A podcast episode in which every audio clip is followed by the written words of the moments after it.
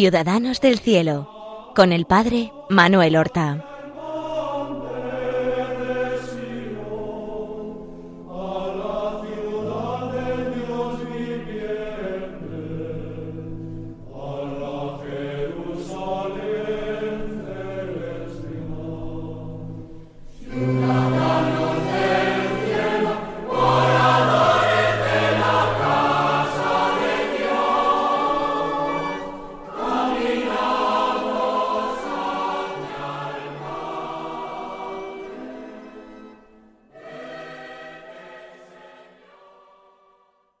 Buenos días, queridos amigos. Damos comienzo a una nueva emisión de nuestro programa Ciudadanos del Cielo.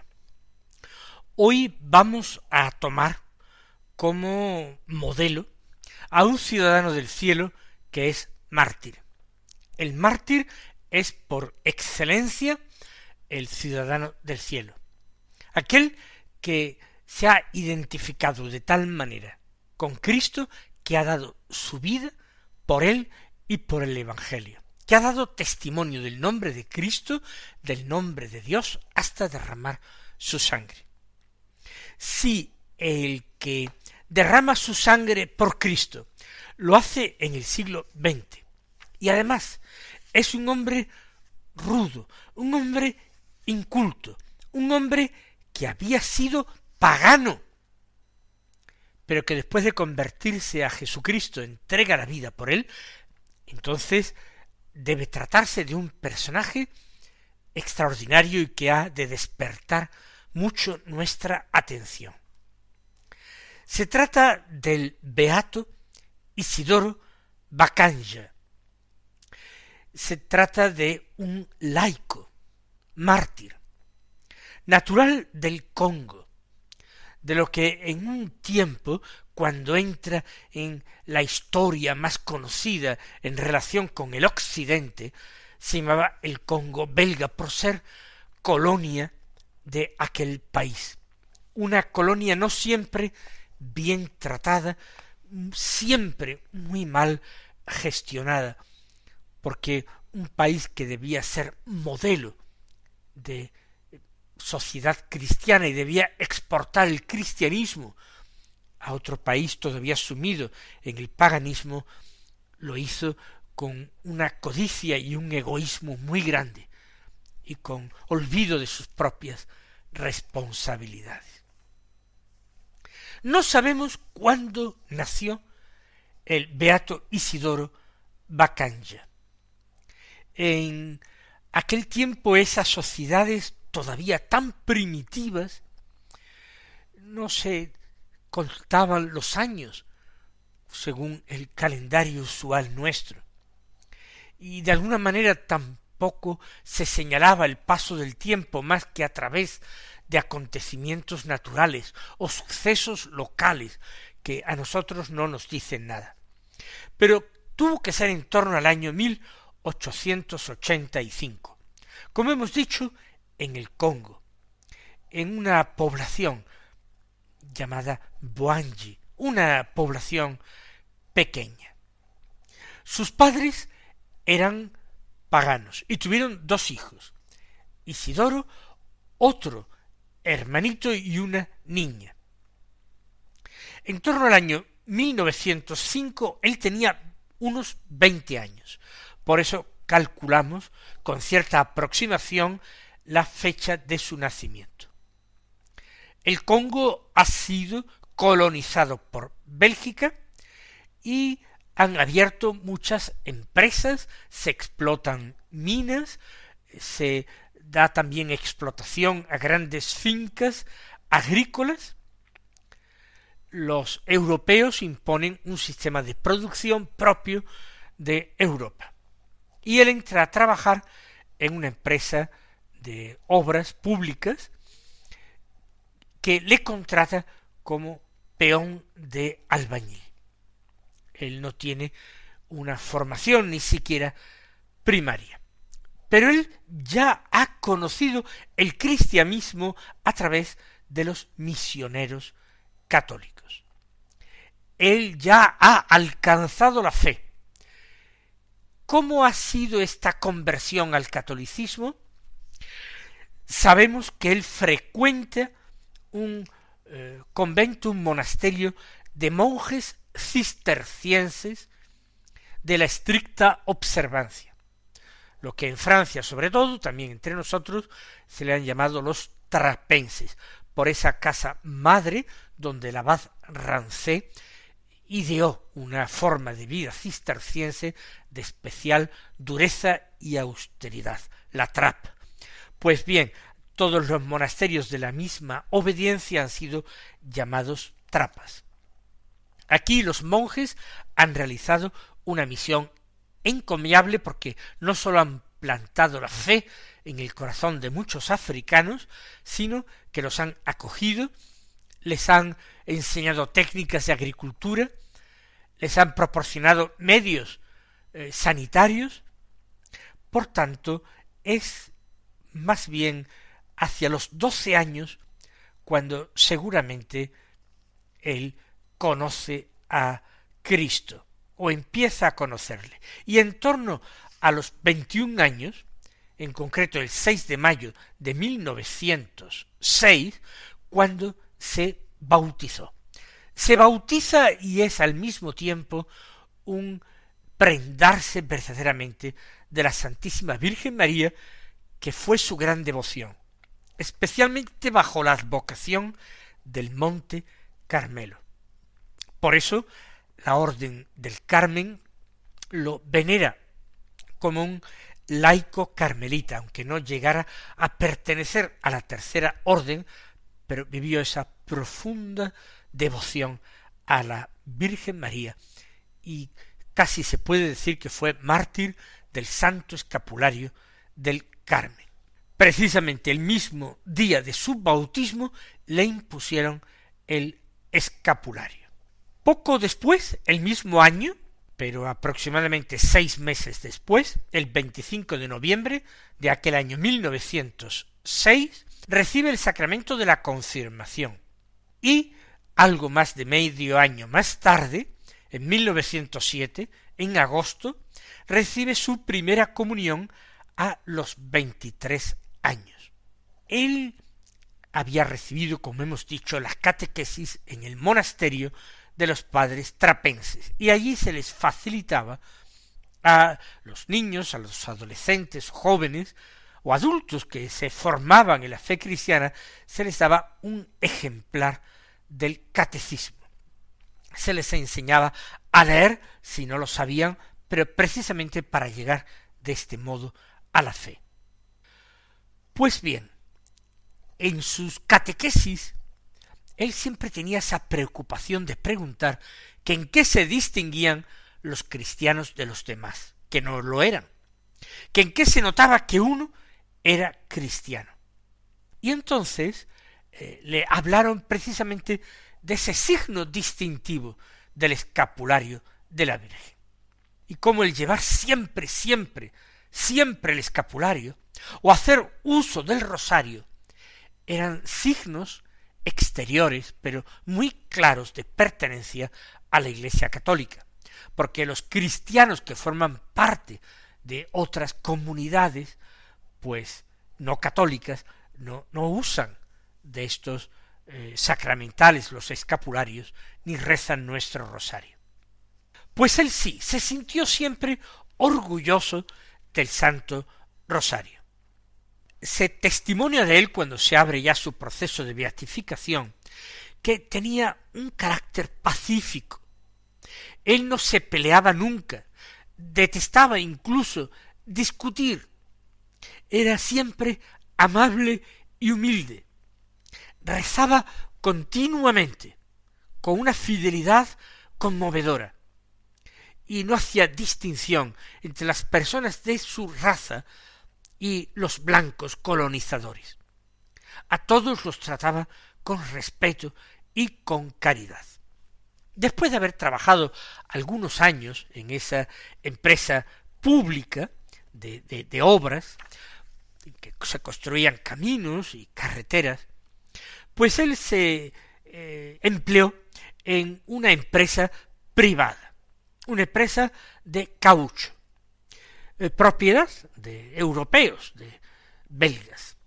Y el gerente, digo su nombre porque tiene mucho que ver en esta historia, se apellidaba Longange. Longange era un europeo, un belga, que odiaba cordialmente todo lo cristiano, en general todo lo religioso, y hacía burla de ello.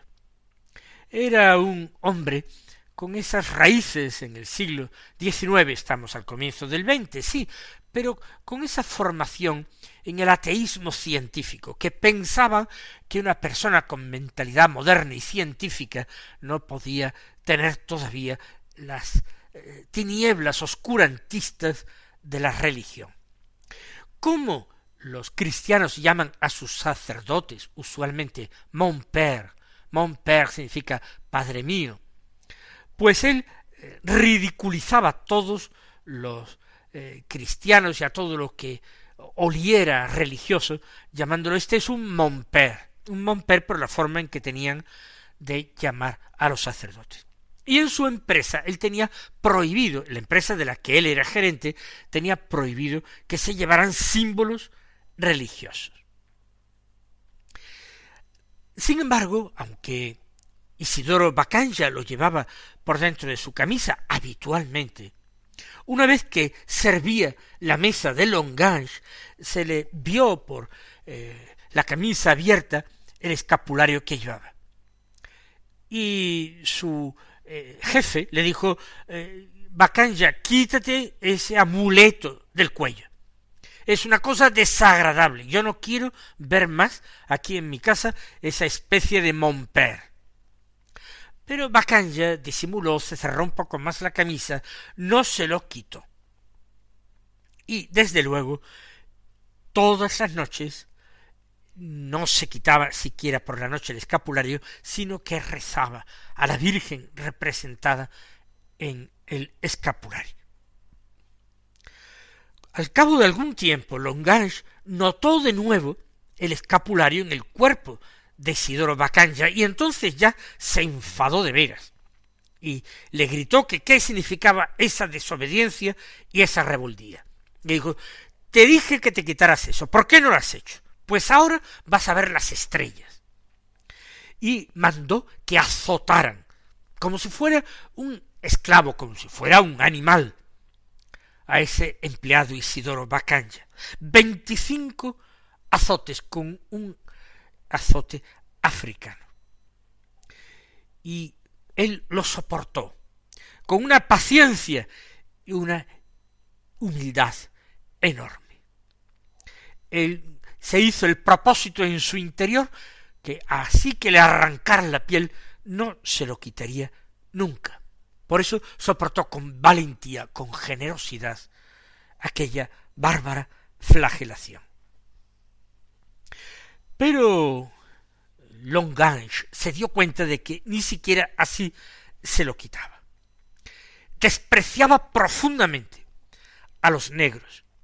Los despreciaba profundamente y pensaban que esas muestras de rebeldía para conservar una fe precisamente los misioneros belgas habían llevado a África, él decía que eso eh, minaba la autoridad de los belgas, de los europeos en general.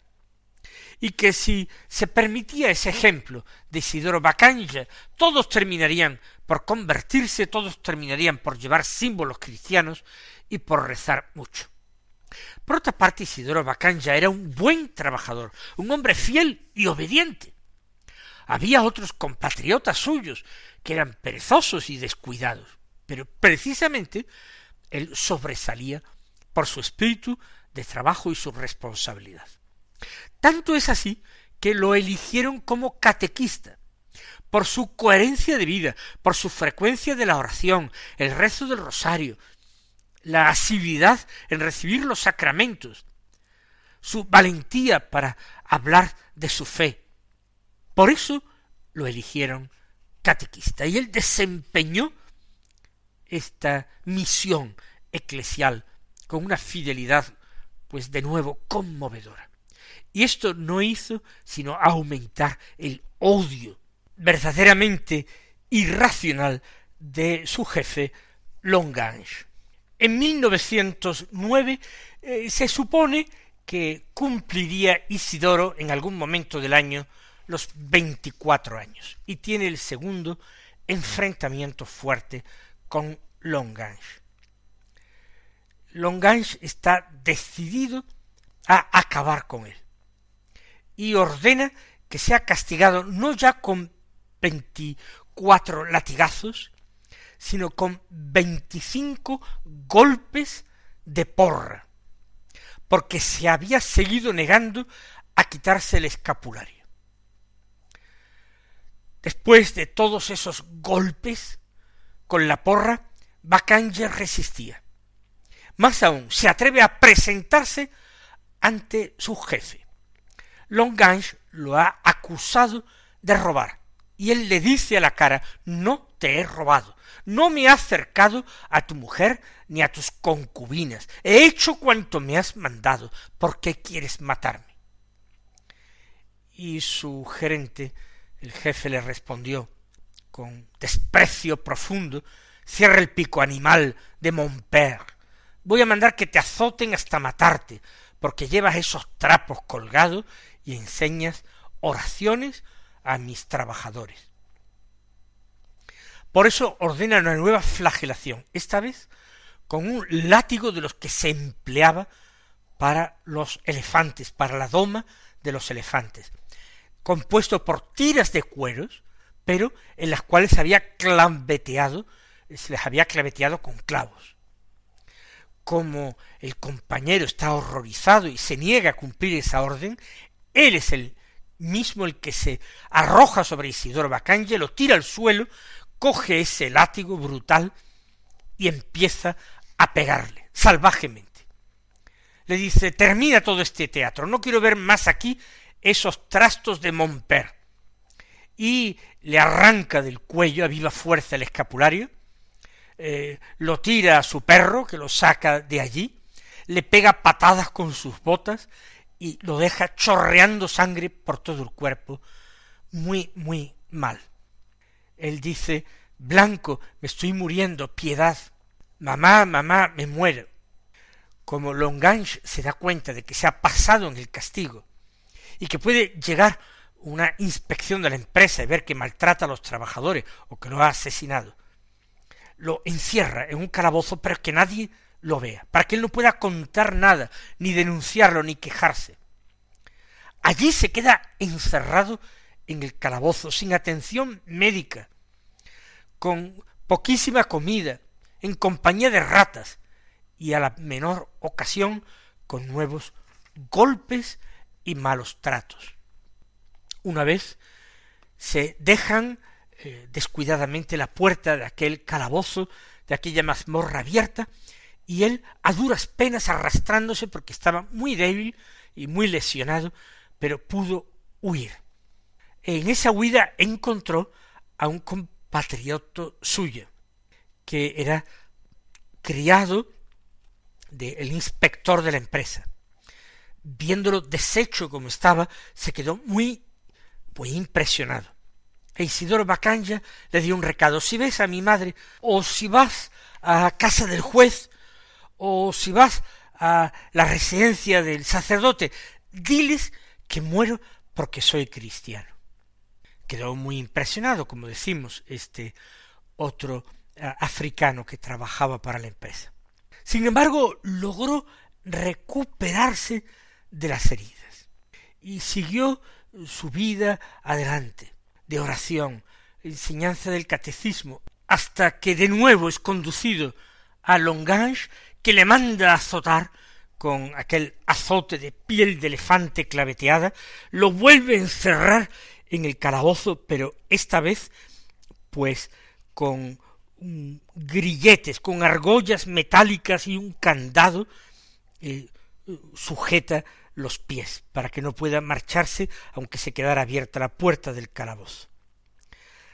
Él quiere, Longange quiere que Isidoro muera en el calabozo sin que nadie se entera. Pero precisamente cuando le anuncian que un inspector de la empresa va a visitar las instalaciones para evitar que viera el cuerpo de Bancanja ahí cubierto de heridas y encerrado, pues eh, mandó que lo remataran a golpe. Le dieron pues unos doscientos golpes, pero ya fuera, en otro pueblo, para que no se atribuyera a la empresa. Aun así, Bacanya logró escaparse y tirarse al agua en un pantano. Pero en el pantano sus heridas se infectan, tiene el cuerpo lleno de gusanos, eh, pus por todas las heridas y tiene que permanecer pegado al lodo y al barro, escondido con el vientre pegado allí. El 24 y 25 de julio de aquel año 1909 puede recibir a los misioneros que lo encuentran y se confiesa y recibe la unción de enfermos y se le administra la, la comunión. Cuando los misioneros le preguntan ¿Qué es lo que ha pasado? Él respondió El blanco no amaba a los cristianos, no quería que yo llevara el hábito de María, el escapulario, me insultaba cuando rezaba. El sacerdote trató de consolarlo y prepararlo a la muerte, pero Bacán ya le dijo No tiene importancia que yo muere. Si Dios quiere que viva, viviré, y si Dios quiere que muera, moriré, me da igual. Eh, le invitaba a que perdonase en el corazón, que no muriera con odio y él dijo, no estoy enojado contra el blanco. El que me haya flagelado es asunto suyo, no mío. Sí, si muero, pediré por él en el cielo. Y sobrevivió todavía hasta el quince de agosto. El quince de agosto escupió y vomitó sangre y pus por las infecciones tan terribles que tenía.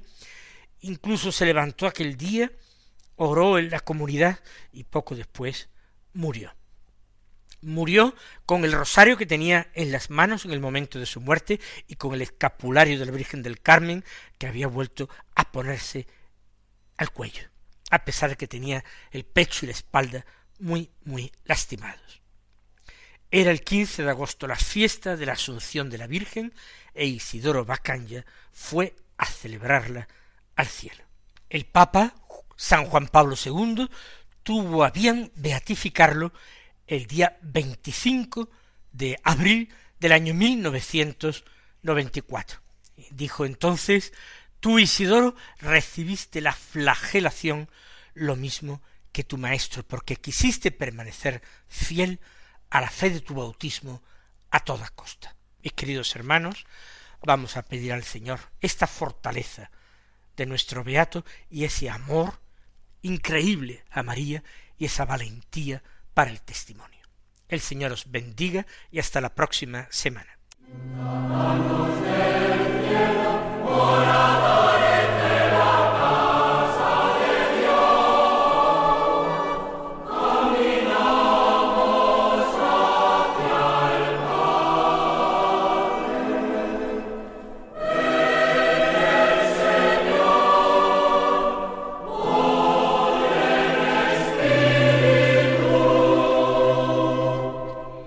Han escuchado en Radio María Ciudadanos del Cielo con el Padre Manuel Horta.